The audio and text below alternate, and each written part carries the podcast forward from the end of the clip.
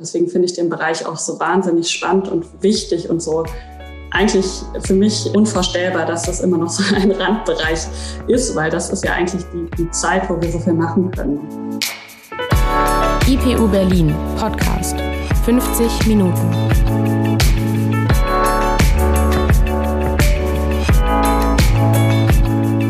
Wir begrüßen euch zu dieser neuen Folge 50 Minuten. Wir sind der psychoanalytische Podcast der IPU Berlin und sprechen heute weiter über das Thema psychische Gesundheit.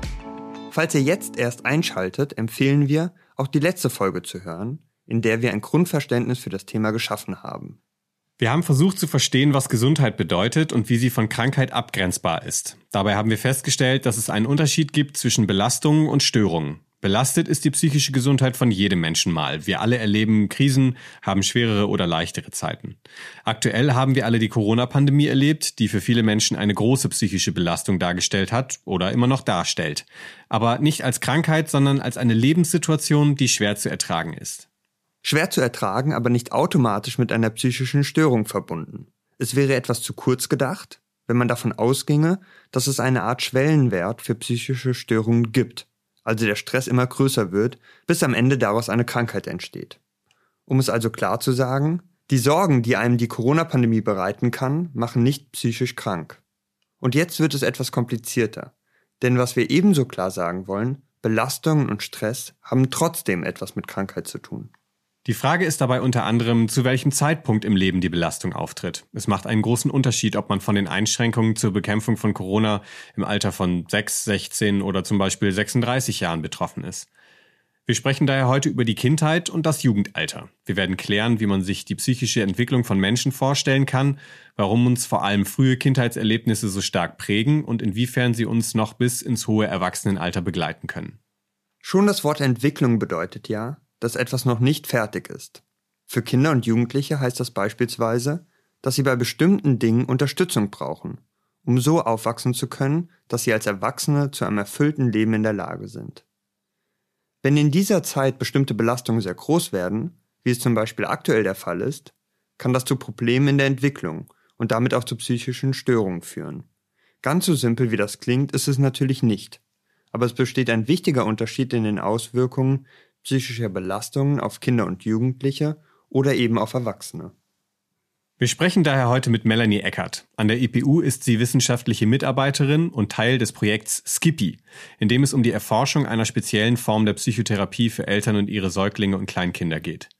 Wir kommen darauf später im Gespräch zurück. Erstmal ist für uns noch interessant, Melanie übernimmt die psychologische Leitung bei Krisenchat. Was das ist, wird sie uns gleich erzählen.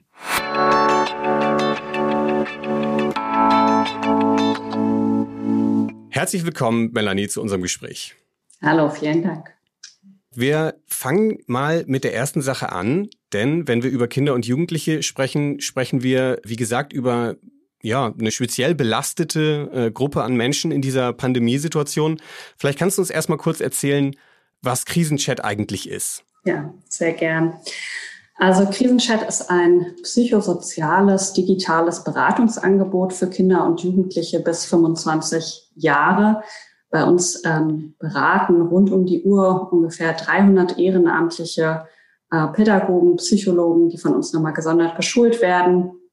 Kinder und Jugendliche in Krisen im Chat-Format. Ähm, warum machen wir das per Chat? Weil wir äh, ja gerade diese Zielgruppe erreichen wollen. Und Chat ist das Kommunikationsmedium dieser Zielgruppe. Also die Kinder und Jugendlichen haben da sehr viel höhere Hemmschwelle, heute irgendwo anzurufen oder eine Mail zu schreiben oder vielleicht sogar irgendwo physisch hinzugehen. Und in der ersten ähm, Corona-Welle war uns klar, dass es ein ganz niedrigschwelliges Angebot gerade für diese Zielgruppe braucht und was vor allen Dingen in der Lebenswelt der Kinder und Jugendlichen ankommt. Und so haben wir dieses Format gegründet und seitdem weiterentwickelt. Äh, wir sind sehr gewachsen in der Zeit. Also wir haben jetzt äh, diese Woche unsere zehntausendste Chatberatung ähm, durchgeführt und äh, sind da stetig am Wachsen. Also jeden Tag haben wir über hunderte Chat-Anfragen ja, wenn du von so vielen Chat-Anfragen sprichst, vielleicht gehen wir nochmal äh, zurück zum Ausgangspunkt, an dem das Ganze losging. Was war denn die Situation, in der ihr die Entscheidung getroffen habt, jetzt äh, gründen wir hier den Krisenchat? Ja, das ist ein ganz wichtiger Punkt. Also wir sind insgesamt sechs Gründer und drei davon sind selber zur Gründungszeit 17 und 18 Jahre alt gewesen. Also sehr nah an der Zielgruppe dran. Und die haben gesagt, die haben vorher schon was in dem Bereich Gesundheit und Digitalisierung gemacht und die haben gesagt, okay, es braucht einfach ein Angebot für unsere Zielgruppe, ähm, was wirklich in der Sprache angeboten wird, die wir nutzen. Und das ist nun mal der Chat. Und vor allen Dingen Krisen kennen keine Sprechzeiten. Das heißt, es braucht professionelle Begleitung, Beratung rund um die Uhr.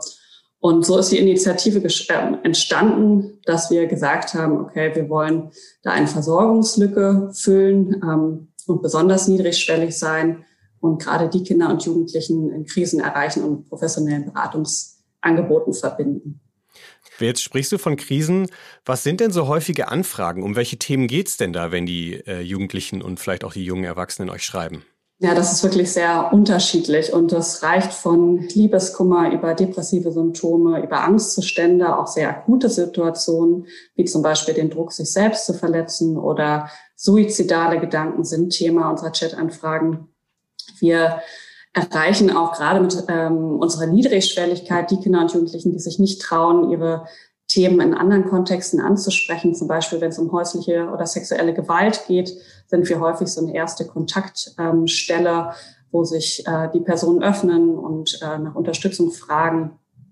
Und ähm, ja, die, Unter äh, die, die Anfragen sind da wirklich sehr breit gestreut. Aktuell sind es natürlich auch viele ähm, viele Themen wie Zukunftsängste, äh, Sorgen in Bezug auf Homeschooling, familiäre Konflikte, äh, mit denen die Kinder und Jugendlichen belastet sind. Aber wie gesagt, auch ähm, schwerere psychische Belastungen wie starke depressive Symptome oder Angstzustände. Ja, vielleicht können wir das äh, ein bisschen sortieren. Du sagst gerade, ähm, es gibt äh, auch aktuell natürlich besondere Belastungen, besondere Themen, mit denen äh, die jungen Menschen an euch herantreten. Ist das, ähm, kann man das irgendwie runterbrechen oder irgendwie rückbeziehen auf das, was in dieser Corona-Pandemie passiert?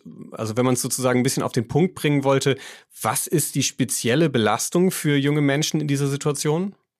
Also uns gab es vor Corona ja nicht, von daher haben wir jetzt keine Vergleichswerte zu vor Corona, aber ähm, da sind sich ja inzwischen eigentlich alle einig und erste Forschungsergebnisse zeigen das auch, dass gerade die psychischen Belastungen bei Kindern und Jugendlichen zugenommen haben. Also die Studie aus Eppendorf, die vor einigen Wochen veröffentlicht wurde, die zeigt, dass inzwischen jedes, fünf, äh, jedes dritte Kind von psychischen Belastungen berichtet. Da geht es noch nicht um psychische Störungen. Das ist natürlich sehr wichtig, da genau zu unterscheiden.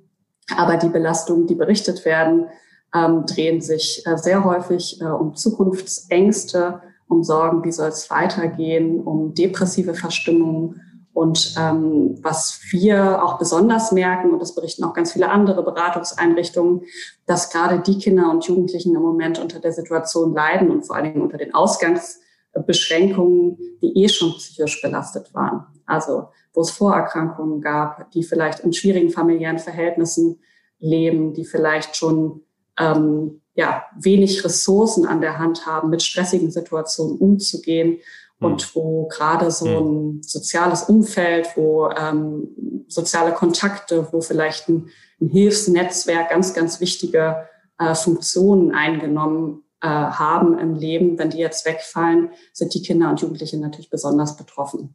Ja, man könnte also sagen, tatsächlich äh, ist es, wie man äh, in der Psychologie sagt, äh, ein äh, kritisches Lebensereignis, was, äh, was dort erlebt wird, was möglicherweise die ein oder andere Krise auslöst oder verschärft. Nun würde ich es gerne mal so ein bisschen psychoanalytisch betrachten. Aus einer psychoanalytischen Perspektive können wir sagen, psychische Störungen sind immer Beziehungsstörungen. Also wir sprechen zwar heute über Gesundheit, aber natürlich hat Gesundheit immer einen Bezug zu Krankheit und Störung. Und eine psychoanalytische Perspektive wäre, das so wahrzunehmen, dass psychische Störungen immer äh, auf der Beziehungsebene stattfinden, beziehungsweise in einer Beziehungsstörung wurzeln. Es ist insofern ein Zeichen von Gesundheit mit anderen sein zu können, sage ich jetzt mal so, Interesse an anderen Menschen zu haben, Kontakt mit der Außenwelt zu haben und Krankheit wenn man es jetzt mal ein bisschen mm, verkürzt ausdrücken wollte, ähm, bedeutet eher so ein Zurück ins Ich, so ein, ein Rückzug, ein Abbruch des sozialen Kontakts. Und äh, nun sind ja gerade äh, Kinder und Jugendliche auch, aber insbesondere äh, gezwungen, ihre sozialen Kontakte stark zu reduzieren. Was würdest du sagen, Jetzt mal etwas allgemeiner gesprochen. Was bedeutet das für Sie? Was bedeutet das für Sie äh, psychisch? Führt es nicht auch automatisch zu Problemen, wenn vor allem, vor allem für junge Menschen, die dann erst beginnen, Beziehungen aufzubauen und langfristig zu führen? Ja, unbedingt. Ich glaube, dass, ähm, das ist das, was ich auch eben beschrieben habe. Also gerade in bestimmten Entwicklungsphasen, an bestimmten normativen Entwicklungskrisen und Übergängen, zum Beispiel in die Autonomieentwicklung, in die Selbstständigkeit, wo man auch mal selbstständig vielleicht Freunde trifft im Außen oder der Übergang nach dem äh, Schulabschluss, nach der Ausbildung ins Berufsleben. Das sind ja alles ganz, ganz entscheidende Lebensübergänge. Und ähm, da spielt der Punkt soziale Kontakte und wie frei kann ich die gestalten natürlich eine ganz, ganz große Rolle. Und viele Kinder und Jugendliche im Chat berichten uns, dass sie gar nicht wissen, wie sollen sie gerade soziale Kontakte knüpfen übers Digitale hinaus. Wie sollen sie in Kontakt bleiben mit ihren Freunden? Und da ist auch das Physische ganz, ganz wichtig. Also sich physisch zu treffen, physisch zusammen Sport zu machen, sich da zu begegnen, auch mal zu berühren, also da auch diese Grenze, sexuelle Entwicklung, diese ganzen Schritte, die da wichtig sind, ähm, im Kontakt, im Miteinander sein, in Beziehung sein, das sind, glaube ich, ganz wichtige Schnittstellen, ähm, ja, wo wir auch erst die nächsten Monate, Jahre vielleicht sogar sehen werden, was ähm, die Pandemiesituation da für Auswirkungen auf diese Kinder und Jugendliche ähm, haben wird. Ja. Ich glaube, das ist wichtig äh, an der Stelle tatsächlich nochmal zu betonen. Ne? Also du, du sprachst gerade von, von dieser physischen Begegnung, von so einer Körperlichkeit. Ne? Also egal, ob man jetzt an, an Kinder oder vielleicht schon etwas ältere Jugendliche denkt, das spielt ja wirklich eine wichtige Rolle. Also ob jetzt kleine Kinder toben oder ob man mit 15, 16, 17 Jahren äh, zum ersten Mal flirtet beispielsweise oder solche Geschichten. Ja, Das ist ja immer ähm, sehr stark an die physische äh, Präsenz ähm, gebunden wo ich mir vorstellen kann, dass als Erwachsener im Homeoffice vielleicht das eine oder andere schon äh, an Entwicklungsaufgabe durchgestanden ist, was eben noch äh, für jüngere Menschen eine Herausforderung darstellt. Ja. Was sind so eure Antworten in solchen Situationen? Kannst du das da vielleicht mal das ein oder andere Beispiel nennen, wie ihr solchen, solchen Problemstellungen begegnet? Also wir haben uns natürlich sehr gründlich die Frage gestellt, wie können wir in dem Format per Chat gut begleiten? Was können wir da gut anbieten? Was sind die Möglichkeiten? Was sind die Chancen? Und was sind auch die Grenzen? Und wir verstehen uns wirklich da als psychosoziale Ersthilfe. Also wir sind kein Therapieersatz, wir sind keine Langzeitberatung. Wir agieren da in einem sehr klaren Setting ähm, und in einer bestimmten Beratungsstrategie, in einem bestimmten Beratungskonzept, was wir erarbeitet haben und wo wir all unsere Beraterinnen drin ähm, schulen. Und das was man konkret antwortet, ist natürlich sehr, sehr unterschiedlich. Uns ist erstmal wichtig, dass wir den Kindern und Jugendlichen ein offenes Ohr bieten. Also, dass wir ein Beziehungsgegenüber auch per Chat, das klingt vielleicht erstmal komisch, aber dass wir auch per Chat da wirklich ein ähm, Gegenüber sind, was aus einer wertschätzenden und offenen Haltung heraus den Kindern und Jugendlichen erstmal zuhört. Wie geht's ihnen überhaupt? Und da ist und dann überlegt, okay, was kann ganz konkret in der Situation jetzt vielleicht weiterhelfen. Und da gehen wir dann manchmal sehr, sehr kleinschrittig vor. Und ähm, im Prozess kann sich dann herauskristallisieren, dass vielleicht ein erweiterter Beratungs- oder sogar psychotherapeutischer ähm, Bedarf da ist. Dann nehmen wir dann häufig so eine Vermittlerrolle ein.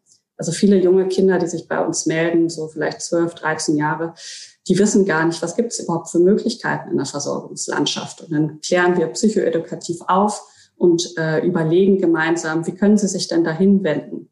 Wen brauchen sie an ihrer Seite als wichtige Bezugsperson, ähm, um sich dort zu melden und diesen Schritt zu gehen? Die Antworten sind also sehr, sehr unterschiedlich und sehr kontextabhängig. Ähm, unseren Beraterinnen ist es sehr wichtig, diesen haltenden und beziehungsorientierten Raum zu bieten und gleichzeitig natürlich die Grenzen im Blick zu haben, was können wir in dem Chatformat leisten. Also es geht ganz oft darum, wie so eine erste Hand zu reichen aus der Krise, aus der Situation heraus, dass es jemandem nicht gut geht und dann zu überlegen, wie kann es konkret weitergehen. Bei speziellen und schwerwiegenden Fällen wie zum Beispiel akuter Suizidalität oder akuter Kindeswohlgefährdung, da haben wir sehr klare Handlungskonzepte mit Experten entwickelt, auch mit der Polizei entwickelt, wie wir da vorgehen und auch ähm, dann im Prozess sehr transparent mit den Kindern und Jugendlichen äh, sind, welche Schritte wir einleiten, um das Wohl der Person zu schützen. Ja, das ist, sind natürlich, stelle ich mir als sehr sensible Situationen vor. Aber ähm, also ich, ich versuche trotzdem nochmal zu fragen, kannst du mir irgendwie mal so eine, so eine Beispielanfrage, ich meine, das muss ja jetzt nicht so stattgefunden haben, aber was, was sind so, vielleicht mal so ein Thema, so, so ein Beispiel, so ein 13-, 14-Jähriger, was, was hat so jemand auf dem Herzen? Vielleicht auch was, was erstmal so, so eine, so eine klassische Alltagssituation ist. Es muss ja jetzt nicht gleich so eine krasse Krise sein. Dass es zum Beispiel darum geht, ähm, dass jemand berichtet, ähm, Schulangst zu haben, nicht mehr zu wissen, äh, wie soll der Übergang in die Schule funktionieren. Also als die hm. Schulen wieder geöffnet wurden, ähm, waren natürlich viele erleichtert, aber wir hatten auch viele Anfragen von den Schülerinnen, ähm, dass sie Angst haben, auf einmal wieder in die Gruppe zu gehen, sich vielleicht körperlich auch verändert haben, gerade in der Pubertät und gesagt haben, oh, jetzt bin ich schon irgendwie, jetzt sehe ich schon wieder anders aus und irgendwie habe ich da total Angst vor dieser sozialen Situation und mhm. ähm, oder familiäre Konflikte, ähm, wenn vielleicht der der Raum zu Hause nicht so groß ist und es schwer ist, sich zurückzuziehen oder ähm, seinen Freiraum da zu haben, dass wir dann gemeinsam schauen, okay, wie wie kann denn ein erster Schritt sein aus diesem Problem? Was kann ein erster Versuch sein, das zu thematisieren, vielleicht mit den Geschwistern, mit den Eltern? Was können vielleicht Kontaktpersonen in der Schule sein? Die wichtig sind äh, im Übergang wieder in die Klasse. Wie kann man den Weg in die Schule gestalten? Also manchmal sind wir da sehr kleinteilig dann wirklich ähm, an einer individuellen Lösung ähm, dran. Okay, das kann ich mir schon äh, ganz gut vorstellen. Vielleicht da noch ähm, als letzte Frage zu, ähm, was würdest du Betroffenen raten oder wie kann man an euch herantreten? Kann man, also ist das an jeden gerichtet? Nehmt ihr jede Anfrage entgegen oder was ist so das, ähm, wem würdest du empfehlen, dich, sich an euch zu wenden? Also der Krisenchat steht allen jungen Kindern und Erwachsenen unter 25 Jahren zur Verfügung. Ähm, Krisen sind individuelle Lebenssituationen. Es gibt keine Gründe, warum man sich bei uns nicht melden kann. Wir schauen dann gemeinsam, ob das ein Anliegen ist, was wir gut begleiten können oder was es braucht. Ich finde es immer ganz, ganz wichtig, ähm, den Betroffenen zu signalisieren, das ernst zu nehmen, dass es einem nicht gut geht. Und gerade in dem Alter, wenn's, wenn da vielleicht noch nicht so viele Erfahrungen mitgesammelt wurden, ähm, das ernst zu nehmen und zu erkennen, okay, ich brauche da vielleicht Unterstützung, ich brauche vielleicht ein stützendes Gespräch oder eine Begleitung in einer bestimmten Form das finde ich einen ganz, ganz wertvollen Moment, der ja auch eine hohe Resilienz dann fördert, äh, im weiteren Leben nach Unterstützung zu suchen, wenn es einem nicht gut geht. Und ähm, von daher ist keine Krise zu klein bei uns. Ähm, die Leute können sich melden und wir sind äh, kostenfrei, wir sind äh, anonym und ähm, ja. Das klingt sehr interessant und spannend. Ähm ich äh, halte das für eins der wichtigen äh, Projekte, die es im Moment gibt. Ich habe auch schon gehört, dass es beispielsweise, äh, also dass es für andere besonders ähm, belastete Gruppen was gibt, beispielsweise für alte Menschen, ja, die ja auch zum Beispiel mit sowas wie Einsamkeit zu kämpfen haben, aber auch nochmal so eigene Probleme haben. Insofern ähm, finde ich das ein äh, sehr gutes, gutes Projekt. Ich würde jetzt gerne sozusagen nochmal ein bisschen ähm, äh, aufzoomen und ein bisschen äh, wissenschaftlicher werden, was so die Hintergründe angeht. Ähm, dazu vielleicht äh, kurz erklärt, du bist äh, Teil des IPU-Forschungsprojekts Skippy. Ähm, in diesem äh, Projekt geht es um eine besondere Th Therapieform, nämlich die Eltern-Säugling-Kleinkind-Psychotherapie. So heißt das Ganze, kurz ESKP. Damit soll jungen Eltern geholfen werden, die Probleme mit ihren Säuglingen oder Kleinkindern haben. Man muss dazu sagen, das ist eher unüblich in der Psychotherapie, dass ähm, Eltern mit Kindern behandelt werden oder Kindern mit Eltern behandelt werden. Im Normalfall äh, ist das getrennt. Also Normalfall heißt hier jetzt nicht gut oder schlecht, sondern das ist in den häufigsten Fällen so sozusagen. Ähm, man kann aber deswegen äh, auch sagen, dass du dich äh, allgemein gesprochen mit der Entwicklung von Menschen ganz gut auskennst. Also jetzt, äh, wir haben jetzt schon über den Aspekt äh, von Kindern und Jugendlichen gesprochen. Jetzt werden wir sozusagen noch etwas jünger. Ähm, und damit weißt du auch Bescheid über Probleme, die äh, auftauchen können. Nun sprechen wir über darüber, was psychische Gesundheit ausmacht und damit auch, wie Kinder sich äh, entwickeln können, dass es nicht zu schlimmeren psychischen äh, Problemen kommt. Kannst du vielleicht uns sagen, ähm, oder lässt sich das überhaupt so allgemein sagen? Was macht denn eine psychisch gesunde Entwicklung von Kindern aus? Ja, das ist natürlich ein sehr komplexes Feld. Also grundsätzlich macht eine gesunde Entwicklung aus, dass die Person innerlich Strategien zur Verfügung hat, mit innerlichen Zuständen zurechtzukommen. Also Stress zu regulieren, mit unterschiedlichen Affekten zurechtzukommen, mit Trauer zurechtzukommen, mit Wut zurechtzukommen und ähm, da ja innerliche Muster zu haben, die ja in der Beziehung, vor allen Dingen gerade in der ganz, ganz frühen Beziehung, weshalb wir in dem Bereich sind, ähm, entwickelt werden und vor allen Dingen in Beziehungen entwickelt werden zu den primären Bezugspersonen. Ähm, diese Muster sind äh, von enormer Bedeutung, auf was für ein innerliches Repertoire wir zurückgreifen können in Übergangssituationen, in Krisensituationen. Ja?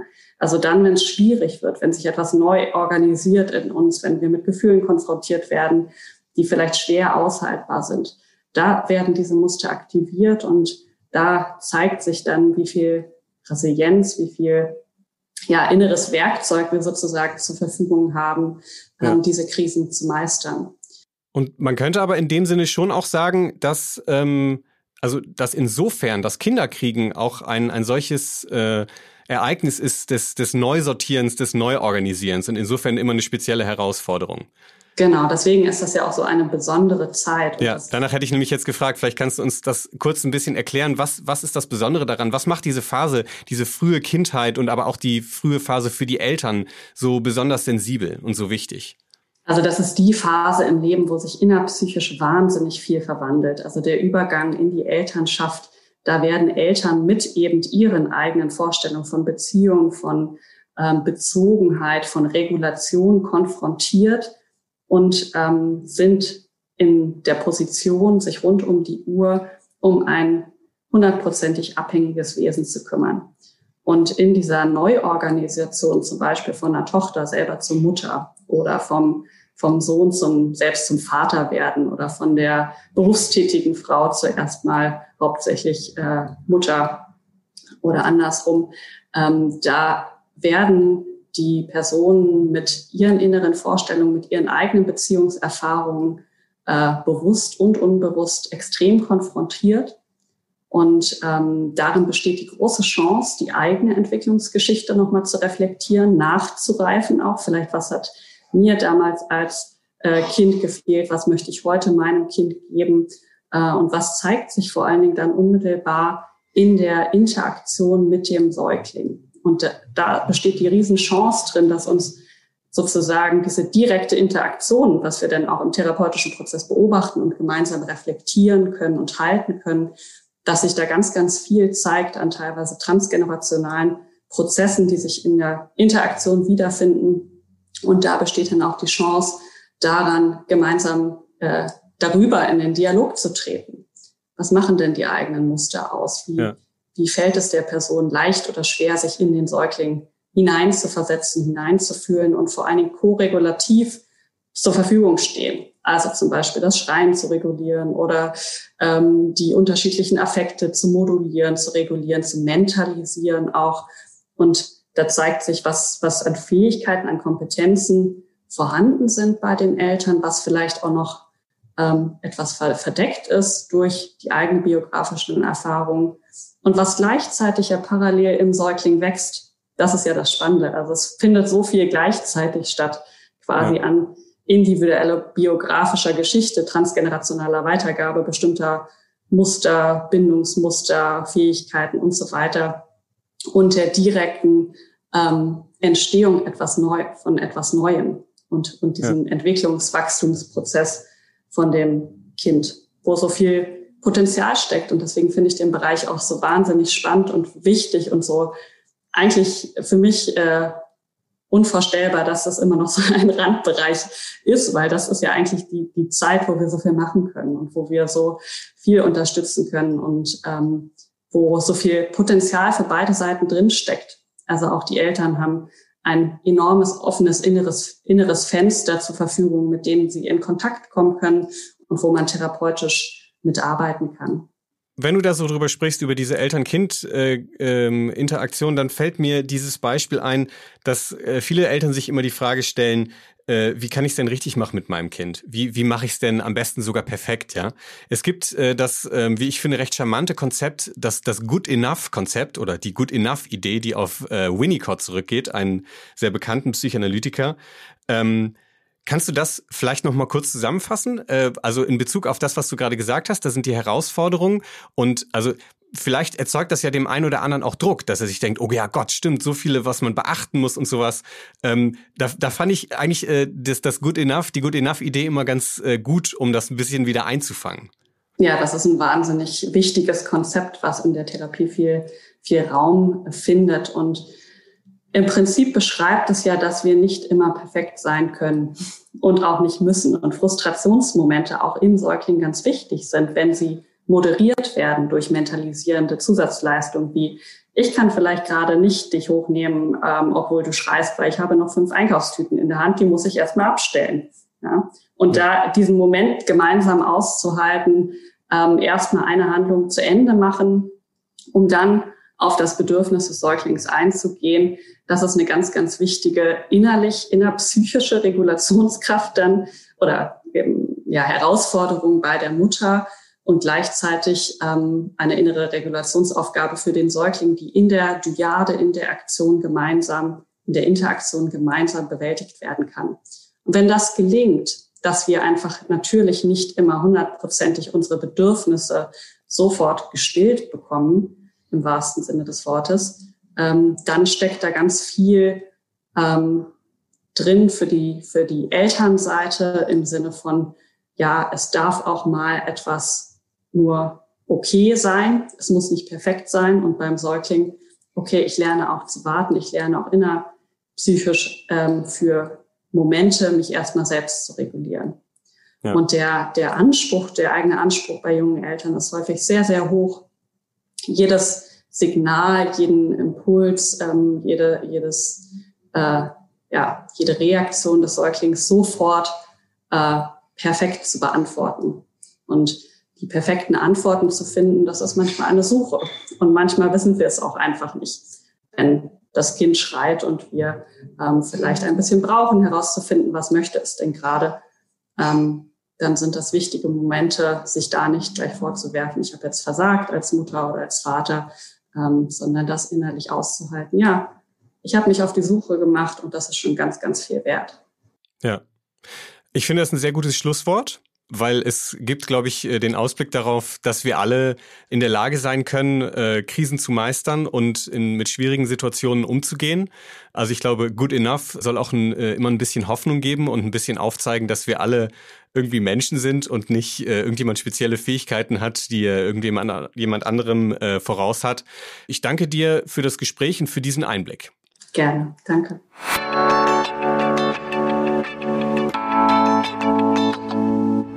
In dem Gespräch mit Melanie Eckert, da haben wir gerade wirklich viel angesprochen und wir wollen versuchen, manches davon jetzt noch ein bisschen zu sortieren. Anfangen würde ich gerne mit diesem Aspekt der Beziehungsstörung beziehungsweise dieser Bedeutung der frühkindlichen Phase und warum das Ganze so sensibel ist und warum das möglicherweise auch in den jugendlichen Jahren, in den oder in den sogar in den jungen erwachsenen Jahren noch eine so wichtige Rolle spielt. Wir sprechen ja auch nach wie vor über den Kontext, der in dieser Corona-Pandemie existiert, dass das eine besondere Belastung für diese jungen Menschen darstellt. Ich würde gerne mal mit diesem Begriff der Beziehungsstörung anfangen, beziehungsweise mit dem Begriff der Beziehung. Ja, sagen wir vielleicht Hast du da schon mal eine erste Antwort drauf? Wie kann man das erklären, inwiefern Beziehungen für uns Menschen vor allem angefangen im jungen Kindheitsalter so wichtig sind, aber auch ganz grundsätzlich im Leben besonders wichtig sind? Ich glaube, das fängt damit an, dass wir Menschen gar nicht ohne Beziehung leben können. Wir sind qua Geburt eigentlich dazu verpflichtet, in Beziehungen zu sein. Und damit, damit meine ich, verpflichtet. Damit meine ich, dass wir am Anfang eher sogar auf unsere Umgebung angewiesen sind. Wir sind darauf angewiesen, dass wir Nahrung bekommen. Wir sind darauf angewiesen, dass wir rumgefahren, rumgetragen, dass unsere Windel gewechselt wird. Ja, also wir sprechen jetzt schon ganz konkret über die Situation unmittelbar, unmittelbar nach der Geburt. Ja, wir fangen sozusagen ganz vorne an. Genau. Und wahrscheinlich könnte man sogar noch früher ansetzen und sagen, auch schon vor, bevor wir auf die Welt kommen, sind wir schon auf unsere Mutter angewiesen, weil wir im Mutterleib quasi von der Mutter ernährt werden. Ja. Das heißt, wir sind einfach, wir sind eigentlich ab Anbeginn unserer Entstehung sind wir auf andere Menschen angewiesen. Sind wir auf unsere primären Bezugspersonen angewiesen. Ja, und das würde ich sagen und würde vor allem würde das die Psychoanalyse sagen, das zieht sich bis zum Ende des Lebens. Wir Menschen brauchen Beziehungen, um zu überleben. Ja, also ist schon wichtig dabei zu sagen, es ist nicht so, also ich meine, klar, man wird erwachsen oder man führt irgendwann eigenständiger sein Leben und man ist nicht mehr darauf angewiesen, dass einen jemand ernährt. Aber man ist natürlich nach wie vor auf Beziehungen angewiesen, ob nun freundschaftlich, familiär, in einer Partnerschaft. Das ist sicher für jeden auch so ein bisschen unterschiedlich, aber das ist etwas, was uns immer begleitet und was im Übrigen auch, ähm, um das mal äh, in aller Deutlichkeit zu sagen, was auch nicht etwas ist, dem man sich entziehen kann. Ja, also es gibt auch keine Menschen, die irgendwie einfach sagen würden, nee, ich ähm, habe äh, mit der Menschheit nichts zu tun und ich brauche jetzt auch niemanden mehr. Den Versuch kann man wahrscheinlich unternehmen, aber es würde nicht äh, wahrscheinlich nicht besonders gut gehen. Ich erinnere mich ähm, da gerade an ein Beispiel, was wir in meiner Schulzeit auch mal behandelt haben. Äh, das ist der Fall Kaspar Hauser gewesen. Kaspar Hauser war ein Junge, ich kenne die, kriege die genaue Geschichte gerade nicht zusammen, aber Kaspar Hauser ist, ich glaube sogar in einem Keller aufgewachsen, auf jeden Fall ähm, ohne Bezugspersonen, also ganz einsam sozusagen. Der hat seine seine junge Kindheit hat er ganz einsam verbracht und irgendwann kam er aus dieser Situation raus, und kam dann in die Welt und war im Prinzip äh, völlig überfordert mit allem, was dann passiert ist. Und das ist vielleicht auch interessant zu erwähnen, soweit ich weiß, hatte er auch einfach ähm, also, also sein Hirn war unterentwickelt. Mhm. Ja, das darf man dabei auch nicht außer Acht lassen, dass ohne Beziehung oder durch problematische Beziehungen durchaus auch sowas passieren kann. Ja, also dass man Entwicklungsverzögerungen hat beispielsweise, dass sich das Hirn nicht richtig entwickelt. Aber wenn wir jetzt über Beziehungen sprechen, geht es in einem psychoanalytischen Sinne natürlich auch um Beziehungsstörungen. Kannst du uns das ein bisschen genauer erklären, wenn wir jetzt feststellen, okay, wir sind auf Beziehungen angewiesen, wir bleiben auch auf Beziehungen angewiesen, das ist ja irgendwie jedem auch verständlich, weil jeder irgendwie zu irgendwem eine Beziehung äh, führt. Ich meine, man kann ja sogar sagen, dass eigentlich selbst äh, an der Supermarktkasse man in, ein, in Beziehung tritt zu, zur Kassiererin oder zum Kassierer. Wie ist eine Beziehung gestört und inwiefern ist eine solche Beziehungsstörung Grundlage einer psychischen Störung im Allgemeinen? Das beruht genau auf dem Modell, über das wir gerade gesprochen haben. Und zwar, dass wir Menschen von Geburt an auf Beziehungen angewiesen sind. Ja? Und dass diese ersten Beziehungen, die wir machen, enorm prägsam für uns sind. Da gibt es verschiedene Theorien, auch verschiedene psychoanalytische Theorien. Eine sicherlich bekannte ist die sogenannte Bindungstheorie die noch nicht so alt ist, aber enorme Bekanntschaft gemacht hat, auch über die Grenzen der Psychoanalyse hinaus. Vielleicht wäre es ganz interessant, da erstmal reinzuhören. Das Konzept der Bindung geht auf den britischen Psychoanalytiker John Bowlby zurück und besagt, dass Menschen eine angeborene Bedürftigkeit nach engen Beziehungen haben. Bindung bezeichnet zunächst die besondere Beziehung eines Kindes zu seinen engsten Bezugspersonen. Häufig sind es Mutter oder Vater, ist aber keinesfalls auf die Eltern eines Kindes beschränkt. In dieser frühen Beziehung entwickelt sich im Idealfall eine gute Bindung, die in den Emotionen verankert wird. Gut gebunden sind wir in der Lage, uns mit wichtigen Menschen über Raum und Zeit hinweg verbunden zu fühlen. Und das ein Leben lang. Das Bindungsverhalten wird aktiviert, sobald sich Neugeborene einer inneren oder äußeren Gefahr ausgesetzt sehen und diese nicht alleine beseitigen können. Sie suchen dann Schutz bei einer wichtigen Person, der Bindungsperson. Ist ein Zustand von Sicherheit für das kleine Kind erreicht, kann es sich wieder anderen Aktivitäten zuwenden, etwa der Erforschung seiner Umwelt. Die Bindungserfahrungen, die ein Kind mit seinen Bezugspersonen macht, werden mit zunehmendem Alter verinnerlicht. Das heißt, es entsteht eine Erwartungshaltung, wie die Bezugsperson und später auch andere Menschen reagieren werden. Je nachdem, wie die Bindung im frühen Kindesalter verlaufen ist, wird das Verhalten der Bindungsperson interpretiert und vorhergesagt. Wir können uns das an einem Beispiel vorstellen, in dem es nicht ganz so gut läuft. Ein kleines Kind, das wenig elterliche Beachtung findet, fühlt sich vermutlich traurig oder ängstlich und wird nach seiner Bezugsperson rufen oder weinen. Nach einiger Zeit jedoch rechnet das Kind damit, dass es keine Beachtung bekommt. Besteht in der Bindungsbeziehung also ein solcher Mangel, fehlt es etwa an Schutz oder Fürsorge, kann es zu Beeinträchtigungen in der Bindungssicherheit kommen. Das hat Einfluss auf die weitere psychische Entwicklung des Menschen. Man unterscheidet daher verschiedene Bindungsstile, die auch bei erwachsenen Menschen noch vorgefunden werden. Das Konzept der Bindung zeigt, warum die frühe Kindheit für uns Menschen so wichtig ist. Die verinnerlichten Erfahrungen aus dieser Zeit beeinflussen das weitere Leben. Sie prägen maßgeblich, wie wir im späteren Leben unsere Beziehungen führen, mit Freunden, aber auch in Partnerschaften. Ob wir also in Beziehungen schnell vertrauen können oder ob wir immer wieder große Angst davor haben, dass uns wichtige Personen verlassen könnten, darauf hat schon die frühe Kindheit einen großen Einfluss. Das unterstreiche nochmal die Relevanz von Beziehungen, auch von ganz, ganz frühen Beziehungen. Es erklärt aber, finde ich, noch erstmal noch nicht, warum wir aus psychoanalytischer Perspektive davon ausgehen, dass psychische Störungen Beziehungsstörungen sind. Ja? Mhm.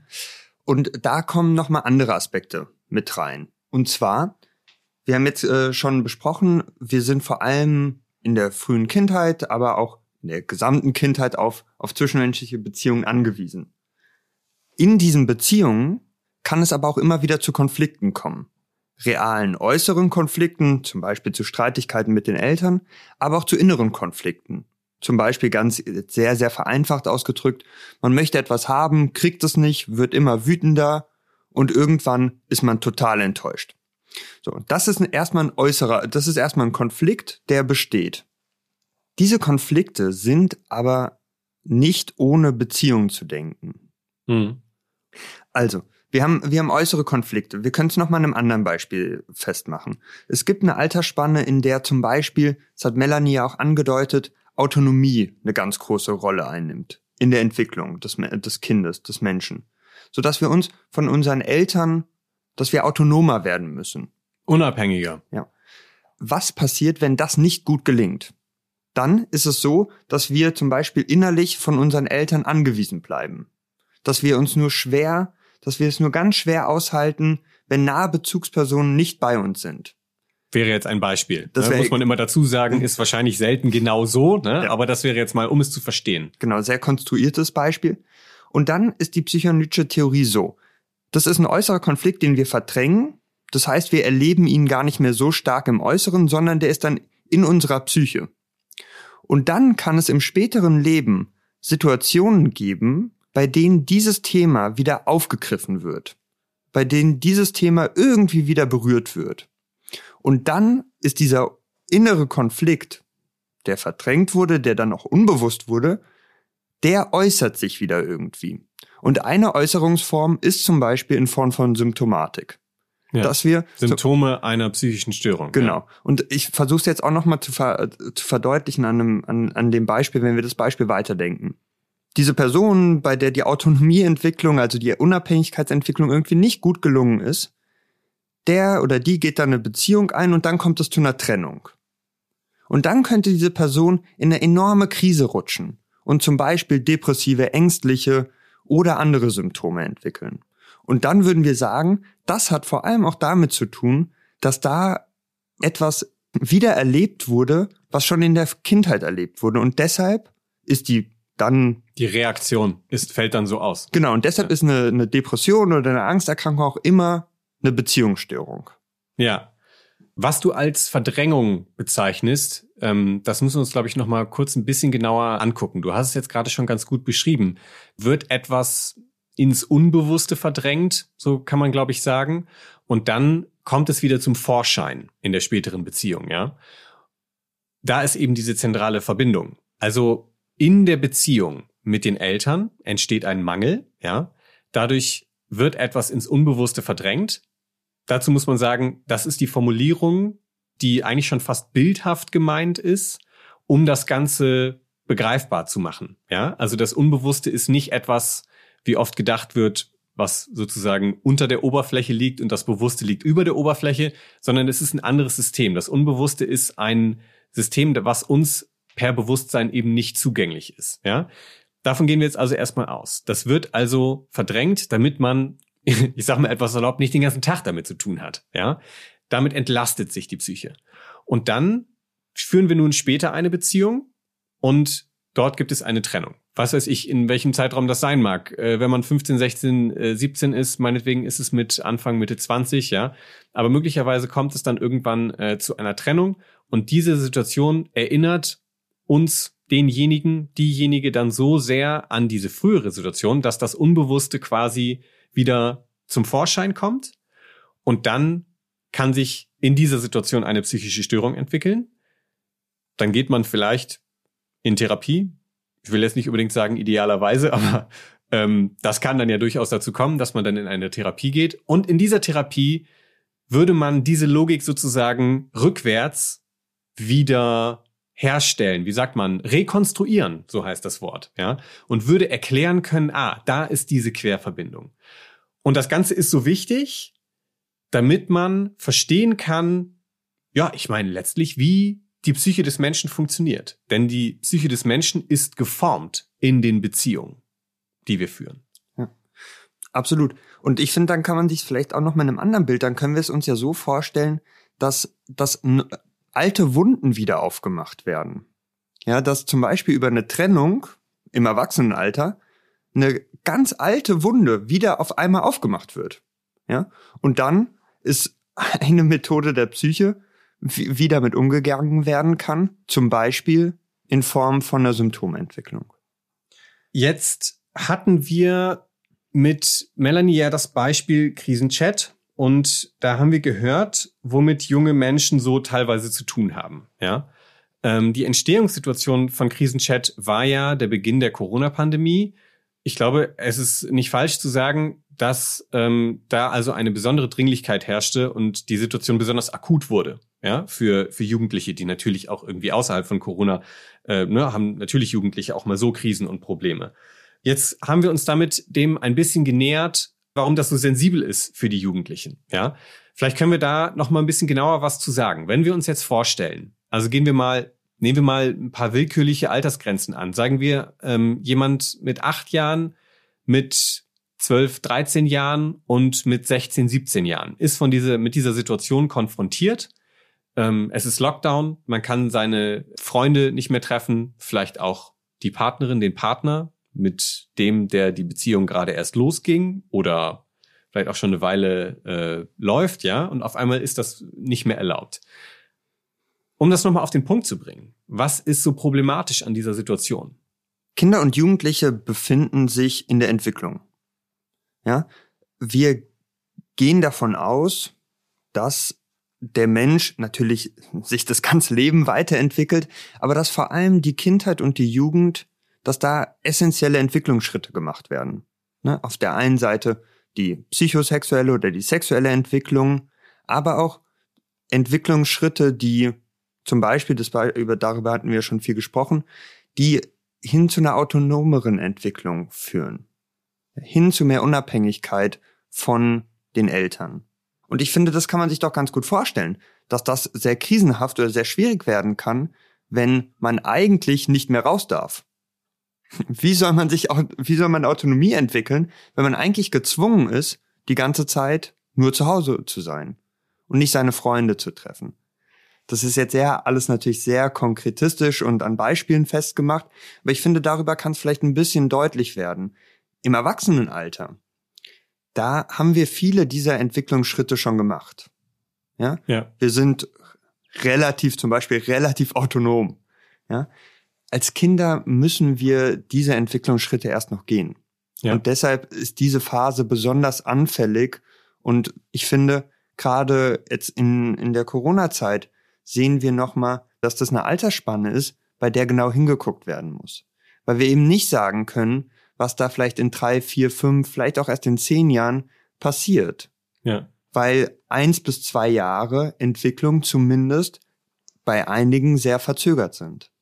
Insofern kann man an dieser Stelle schon auch äh, den Appell äußern, dass da eigentlich ein bisschen mehr getan werden muss, dass da insgesamt sensibler mit umgegangen werden muss und dass diese Perspektive unbedingt auch mitbedacht werden sollte ja, wahrscheinlich letztlich sogar, ähm, wenn Maßnahmen beschlossen werden. Ja, weil das Problem ist natürlich an solchen psychischen Zusammenhängen, das betrifft jetzt nicht nur äh, Kinder und Jugendliche, aber dass solche psychischen Vorgänge ähm, so unsichtbar sind. Ja, sie sie melden sich nicht sofort.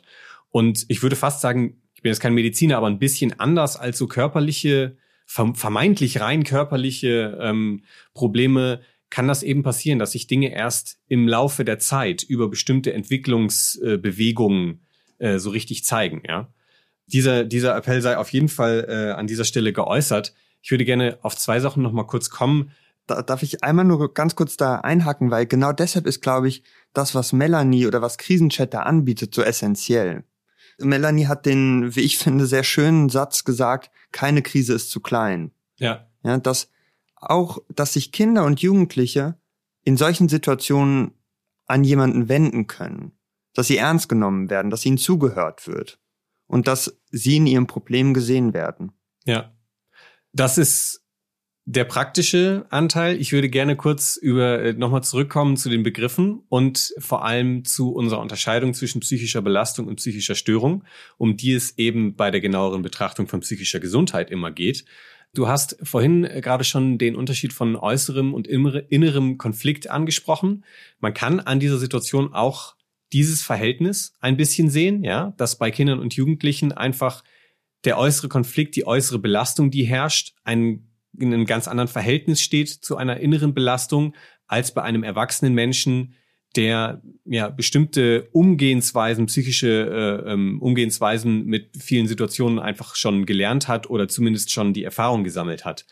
Kommen wir aber doch auf die Unterscheidung von psychischer Belastung und psychischer Störung zurück.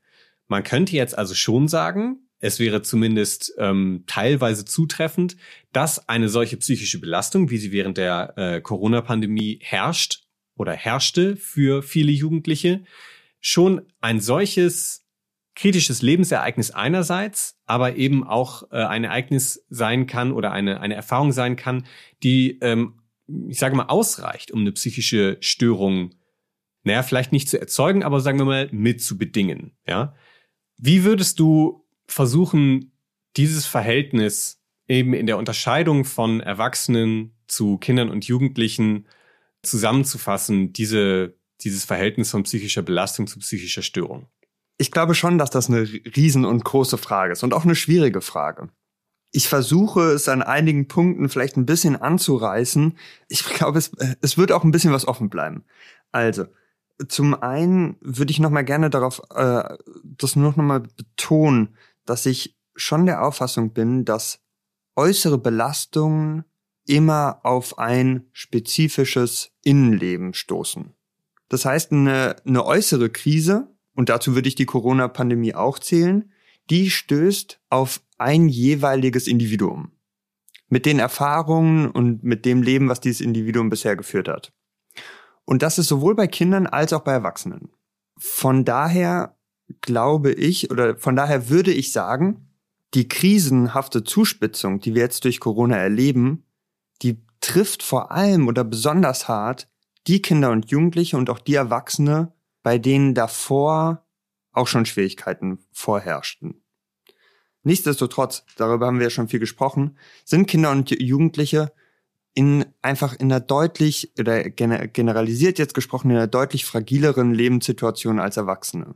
Aber auch da kommen wir noch mal ganz zum zum Anfang des Gesprächs zurück. Auch bei Kindern und Jugendlichen ist es so, dass psychische Störungen in der größten Häufigkeit erst retrospektiv oder dass, dass Belastungen erst retrospektiv zu Störungen werden. Also dass irgendein innerer Konflikt da war, der verdrängt wird und wenn dann ein ähnliches Thema berührt wird, kann das eine psychische Störung auslösen. Und das ist sowohl bei Erwachsenen als auch bei Kindern und Jugendlichen. Bei Erwachsenen ist es vielleicht leichter zu denken als bei Kindern und Jugendlichen, aber aus theoretischer Perspektive gehen wir, gehen wir davon aus, dass es auch immer bei Kindern und Jugendlichen so ist.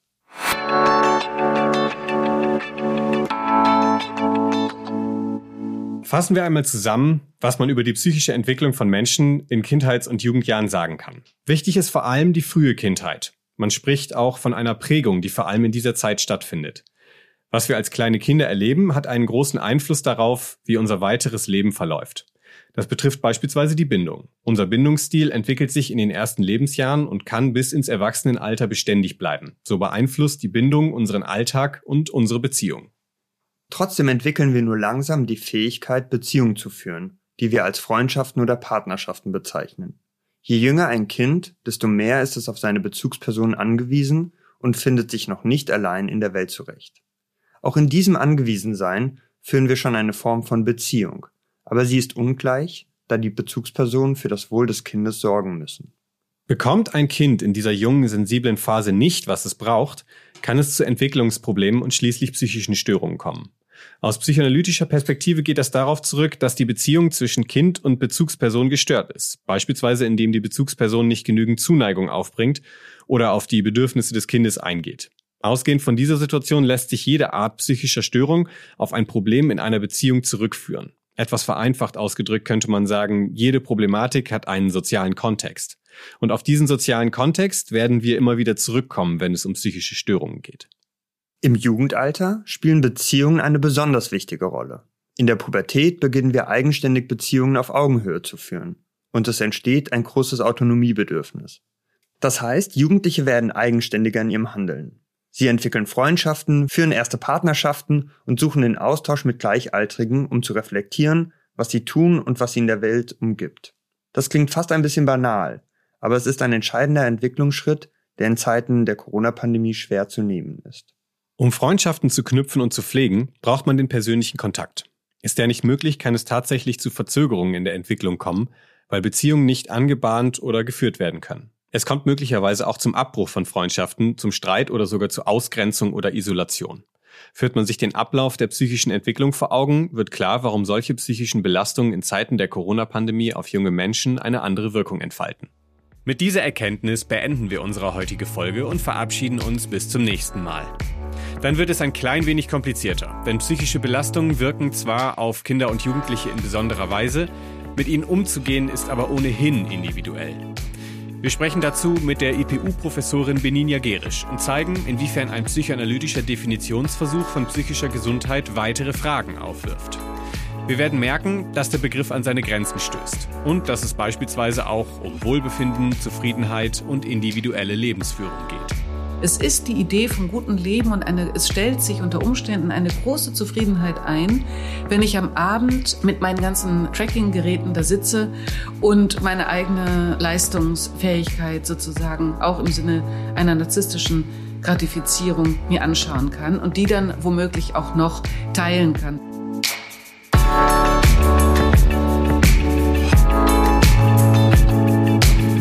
90 Minuten ist eine Produktion der Internationalen Psychoanalytischen Universität Berlin.